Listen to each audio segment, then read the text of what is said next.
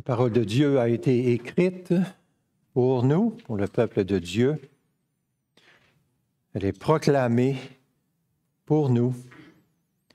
Préparons-nous à l'écouter en tournant dans nos Bibles en Luc 1, 57 à 80 à la page 64 dans notre Nouveau Testament.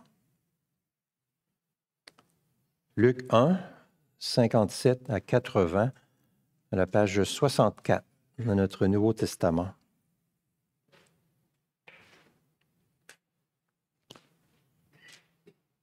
Nous prions juste avant la lecture. Ô Esprit Saint, Esprit de Dieu, prodigue-nous ce matin ta sagesse et dispense la nourriture convenable à chaque personne ici présente. Nous t'en prions, ton peuple assemblé.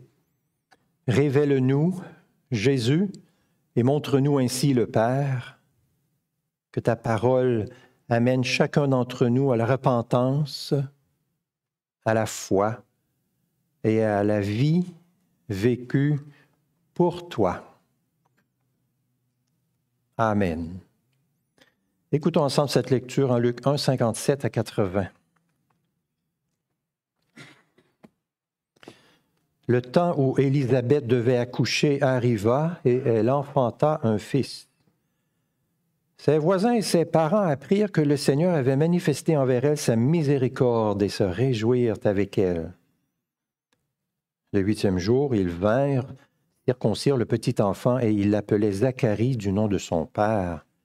Mais sa mère prit la parole et dit, Non, il sera appelé Jean.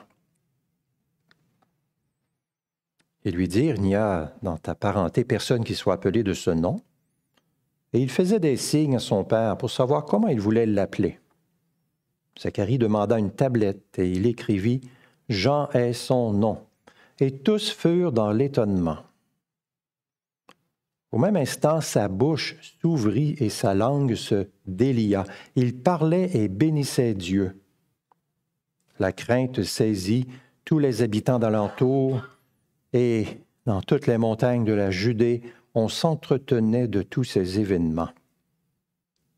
Tous ceux qui en entendaient parler les prirent à cœur et dirent, Que sera donc ce petit enfant En effet, la main du Seigneur était avec lui. Zacharie, son père, fut rempli d'Esprit Saint et prophétisa en ces termes. Béni soit le Seigneur, le Dieu d'Israël, de ce qu'il a visité et racheté son peuple, et nous a procuré une pleine délivrance dans la maison de David, son serviteur, comme il en avait parlé par la bouche de ses saints prophètes depuis des siècles, la délivrance de nos ennemis et de la main de tous ceux qui nous haïssent. Ainsi fait-il miséricorde à nos pères et se souvient-il de sa sainte alliance, selon le serment qu'il a juré à Abraham notre Père. Ainsi nous accorde-t-il, après avoir été délivrés de la main de nos ennemis, de pouvoir sans crainte lui rendre un culte dans la sainteté et la justice, en sa présence, tout au long de nos jours. Et toi, petit enfant, tu seras appelé prophète du Très-Haut, car tu marcheras devant le Seigneur pour préparer ses voies, pour donner à son peuple la connaissance du salut par le pardon de ses péchés, grâce à l'ardente miséricorde de notre Dieu c'est par elle que le soleil levant nous visitera d'en haut pour éclairer ceux qui sont assis dans les ténèbres et dans l'ombre de la mort et pour diriger nos pas dans le chemin de la paix. Or, le petit enfant grandissait, se fortifiait en esprit, il demeurait dans les déserts jusqu'au jour où il se présenta devant Israël. Amen. Vous achetez une, valise, supposons posons un bien comme une valise et le manufacturier vous donne une garantie à vie. Il vous dit si vous brisez votre valise, si elle s'abîme, pas de problème, garantie à vie. Je vous en donne une belle neuve. C'est merveilleux. Le temps passe, la compagnie qui vend les valises commence à avoir des difficultés financières et finit par faire faillite votre garantie à vie ne vaut plus rien, la compagnie n'existe même plus. Il n'y a rien dans ce monde qui est garantie vraiment garantie. Aucune garantie à vie n'est vraiment une garantie à vie dans ce monde. Sauf ce qui sort de la bouche de Dieu. Sauf ce qui sort de la bouche de Dieu. Ça, c'est garanti éternellement. C'est-à-dire que tout ce que Dieu promet, il le réalise, il l'accomplit fidèlement. Il ne meurt jamais, il ne fait jamais faillite, il est éternel, il est souverain, donc il peut accomplir ce qu'il a promis. C'est garanti. Dès après la chute d'Adam au Jardin d'Éden, Dieu promet d'envoyer un second Adam qui va venir réparer le fiasco du premier Adam. Il promet d'envoyer un sauveur. Et il tient parole, il tient parole. Les deux premiers chapitres de l'Évangile de Luc nous présentent, nous, nous amènent en quelque sorte pour que nous soyons nous-mêmes témoins de l'accomplissement de façon extrêmement stimulante de cette promesse de Dieu. Nous avons vu ensemble dimanche dernier le cantique de Marie et ce matin, nous allons considérer le cantique de Zacharie. Ces deux cantiques célèbrent la fidélité de Dieu à accomplir ses promesses en faveur de son peuple. Bref, petit rappel pour commencer. Zacharie est un sacrificateur. Son épouse s'appelle Élisabeth. Ils n'ont pas d'enfant parce qu'Élisabeth est stérile. Un jour que Zacharie est dans le temple en train de remplir ses fonctions sacerdotales, l'ange Gabriel lui apparaît et lui annonce que sa femme va avoir un enfant, un fils, et qu'il devra l'appeler Jean. Sur le coup, Zacharie est incrédule. Et parce qu'il est incrédule, devient muet, ne peut plus parler. Et ça va être ainsi tout au long de la grossesse de sa femme jusqu'à ce que naisse l'enfant.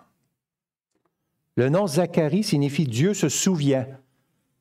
Le nom Élisabeth signifie Dieu a promis. Le nom Jean signifie Dieu fait grâce.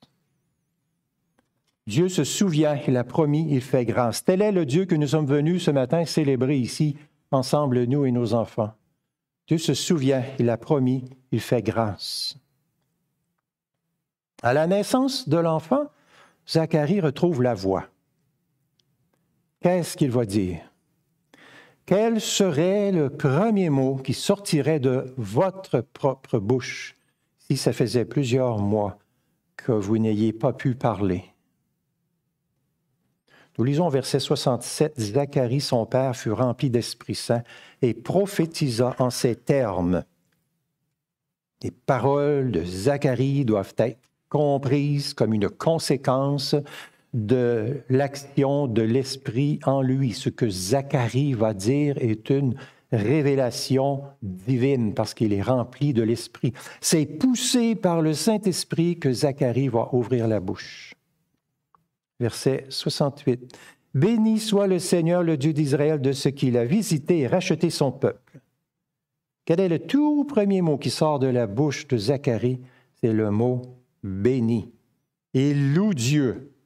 Il remercie Dieu de tout son être, d'avoir accompli sa promesse d'envoyer un sauveur. Dieu a tenu parole. Il mérite d'être loué. Il avait promis, il s'est souvenu, il a fait grâce. Béni soit le Seigneur. Chose particulière ici et très intéressante, le début du cantique de Zacharie concerne Jésus-Christ et sa venue. Il va parler un petit peu plus loin de son propre fils, Jean, que nous on connaît sous le nom Jean-Baptiste, mais il ne commence pas par ça. On peut être étonné parce que nous, les papas, quand on a un bébé, on veut parler de notre bébé à l'univers entier tout de suite, on veut rien savoir d'autre. Mais ici, c'est comme si le Père Zacharie le Père, disons, s'efface devant Zacharie le prophète. L'accent est mis d'abord et avant tout sur le Sauveur qui a été annoncé. Le verset 64 nous avait dit Sa bouche s'ouvrit et sa langue se délia, il parlait et bénissait Dieu. Donc, ses premières paroles sont pour rendre grâce à Dieu, le remercier, le louer, parce qu'il a visité son peuple pour le racheter, le sauver.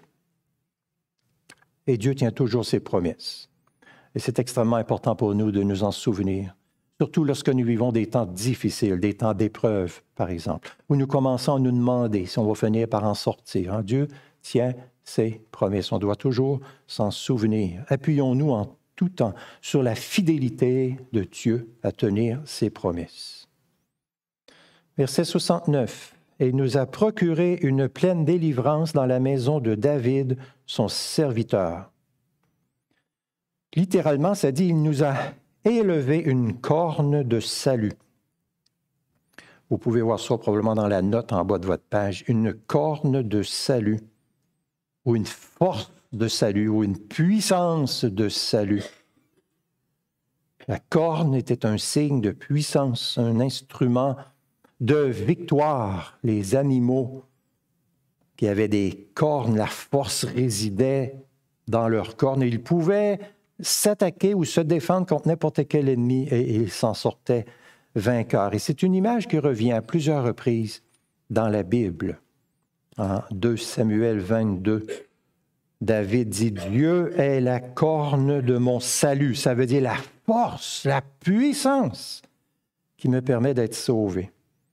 Un roi 22, Sédécias, s'était fait des cornes de fer et dit, Ainsi parle l'Éternel, avec cela tu donneras des coups aux Syriens jusqu'à leur extermination. Psaume 132, j'élèverai la corne de David. Ça veut dire la puissance de David. Ça symbolise la puissance salvatrice du Seigneur Jésus-Christ qui vient repousser l'ennemi, les ennemis, pour nous donner le salut. Il est le grand conquérant Jésus. Il est le grand libérateur qui a la puissance en lui-même suffisante pour enlever tous les obstacles pour que nous puissions recevoir le salut. Donc c'est en Jésus que Dieu nous visite pour nous racheter. Verset 70. Comme il en avait parlé par la bouche de ses saints prophètes depuis des siècles. Quand les prophètes parlent, qui parle? C'est Dieu. La bouche des prophètes est comme la bouche de Dieu en quelque sorte. Dieu a parlé, pas seulement une fois, mais à plusieurs reprises, par la bouche de ses saints prophètes. Pas un seul homme, une foule de témoins. Il a parlé depuis des siècles. Lorsque le diable vient pour essayer de vous troubler et diminuer votre confiance dans la Bible, dans la parole de Dieu, vous pouvez le repousser en vous rappelant ce verset ici, ce que la Bible nous dit sur le fait que Dieu a parlé longtemps, depuis une longue période, par plusieurs témoins. Hébreu 1.1 dit à plusieurs reprises, de plusieurs manières. Ainsi, sa parole, elle est ratifiée. Nous savons qu'elle est entièrement digne de confiance.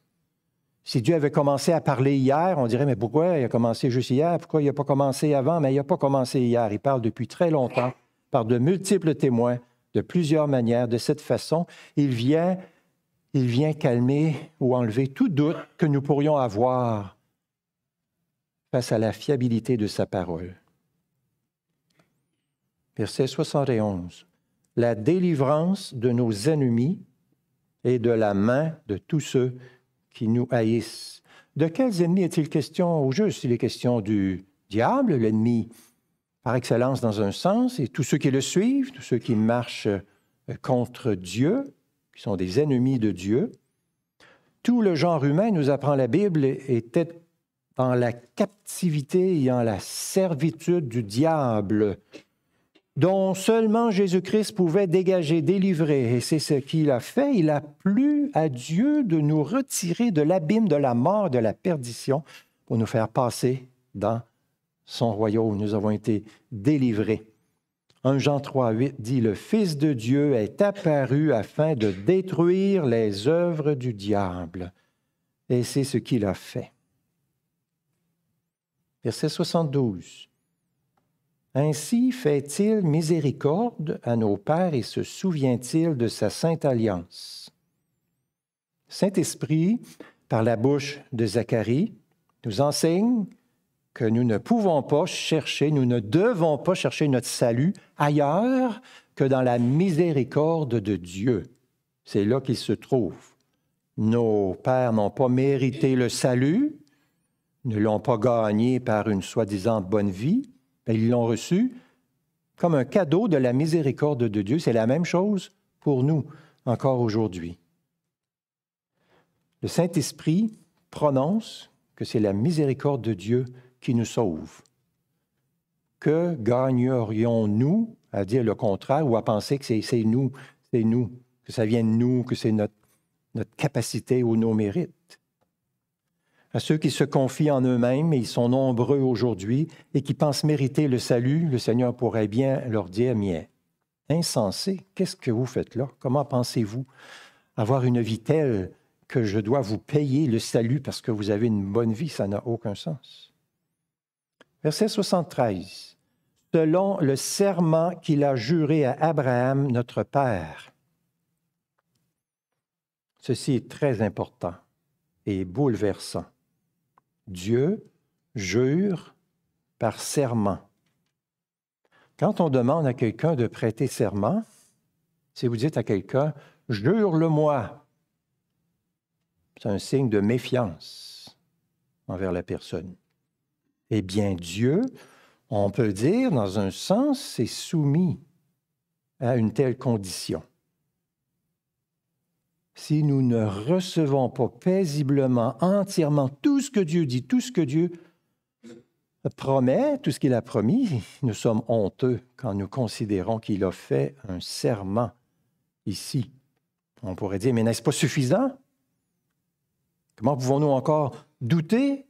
Dieu ne parle pas seulement une fois, il parle plusieurs fois par de nombreux témoins. Il imprime quasiment de force en nous ses promesses. Il nous dit à quel point c'est des promesses fiables. Et en plus, il jure par serment. Voyez-vous comment on pourrait dire il s'abaisse en quelque sorte, il se dépouille de sa gloire pour prendre la condition humaine, euh, se mettre au rang commun c'est comme s'il nous dit, je vois que vous êtes incrédule quand j'ai parlé, ma voix ne vous suffit pas. Quand je vous dis, quand je vous ai redit cent fois, mille fois mes promesses, vous continuez encore à douter et à être méfiant. Je vous ratifie ma parole par une grand, un grand nombre de témoins et vous doutez encore. Alors j'ai un autre remède.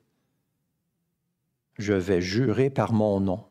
Et comme je suis Dieu et que j'ai toute puissance, ma parole sera ferme si je ne suis pas fidèle, qu'on ne me tienne plus pour Dieu.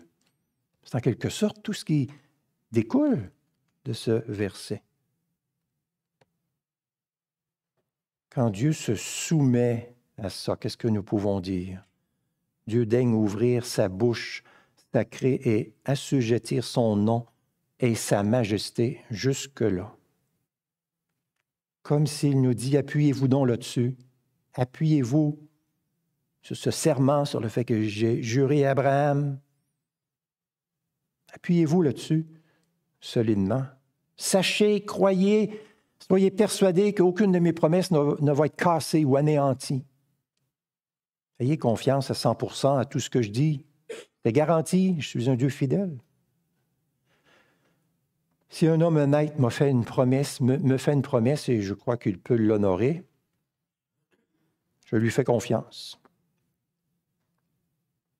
Est-ce que je vais avoir moins confiance en Dieu?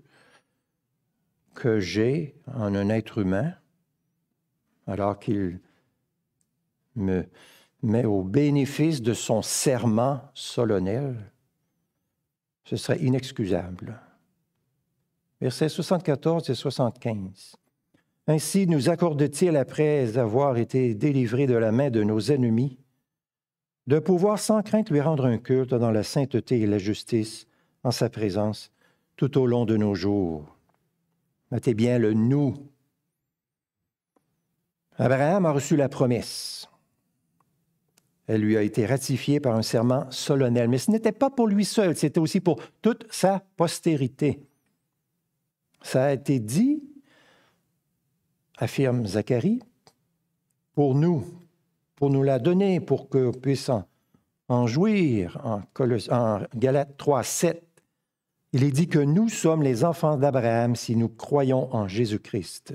Nous sommes les enfants d'Abraham si nous croyons en Jésus-Christ. Donc la promesse a été faite aussi pour nous nous pouvons nous appuyer dessus nous-mêmes ici aujourd'hui, l'appliquer à notre propre profit. Nous sommes mis en possession de cette promesse et de toutes les promesses de Dieu par l'Évangile depuis qu'il est proclamé et publié dans le monde. Cette délivrance que Dieu nous donne nous permet de rendre un culte à Dieu. C'est le but de notre vie, glorifier Dieu, le remercier, rendre un culte à Dieu. Ce n'est pas un petit bien que le Fils de Dieu nous fait en venant nous sortir de la tyrannie du péché de l'ennemi, puis nous placer dans le royaume de lumière où nous pouvons rendre un culte à Dieu dans la sainteté et la justice tous les jours de notre vie. Un de nos cantiques dit Noël, c'est Jésus qui vient, joie pour son peuple, car Dieu tient ses promesses. Verset 76. Et toi, petit enfant, tu seras appelé prophète du Très-Haut, car tu marcheras devant le Seigneur pour préparer ses voies. Zacharie a commencé par parler de Jésus. Maintenant, il parle pendant deux versets de, son fils, son cher fils qu'il va avoir et qui, sans aucun doute, lui procurait une grande joie. Au verset 76 et 77, Zacharie prophétise l'avenir de son enfant. Il s'adresse directement à lui et lui dit qu'il sera appelé prophète du Très-Haut, qu'il marchera devant le Messie pour préparer ses voies. Par Zacharie, qui est rempli de l'Esprit, Dieu rend témoignage à Jean-Baptiste. Ça veut dire ça pour nous que quand nous lisons dans le Nouveau Testament le témoignage de Jean-Baptiste, ce que Jean-Baptiste dit, affirme et enseigne, eh bien nous devons recevoir qu'il dit, comme la doctrine céleste que Dieu nous envoie. Nous devons recevoir et prêter une grande attention à tout ce qu'il dit, quasiment comme s'il était encore ici même présent devant nous et qu'il prêchait la parole de Dieu. Verset 77, pour donner à son peuple la connaissance du salut par le pardon de ses péchés. Jean-Baptiste ne va pas pouvoir sauver qui que ce soit, il ne va sauver personne, mais il va parler du Sauveur, il va parler du salut, il va parler de l'importance d'aller vers Jésus, de se repentir et de croire en Jésus. Il va dire par exemple, Voici l'agneau de Dieu qui ôte le péché du monde. J'ai vu et j'ai rendu témoignage que c'est lui le Fils de Dieu. L'immense bonté de Dieu se voit ici dans ce verset 77, Dieu veut nous donner la connaissance du salut, il veut nous montrer, nous faire connaître le bon chemin, le vrai chemin pour que nous obtenions le pardon des péchés. Il ne veut pas que nous demeurions dans l'ignorance et le doute les ténèbres. Nous ne pouvons pas faire un plus grand honneur à Dieu que de recevoir avec confiance tout ce qu'il dit et répondre par la foi en prenant ce chemin. Après avoir dit quelques mots sur son propre fils, Zacharie, inspiré de Dieu, revient à notre Sauveur au verset 78 et 79 que je relis. Grâce à l'ardente miséricorde de notre Dieu, c'est par elle que le soleil levant nous visitera d'en haut pour éclairer ceux qui sont assis dans les ténèbres et dans l'ombre de la mort et pour diriger nos pas dans le chemin de la paix. Le salut est l'effet de la miséricorde de Dieu. Littéralement, ça dit les entrailles de Dieu. Les entrailles de Dieu. Les intestins de Dieu. Les boyaux, les tripes de Dieu. C'est une, image qu'on retrouve à quelques reprises dans la Bible qui est bouleversante.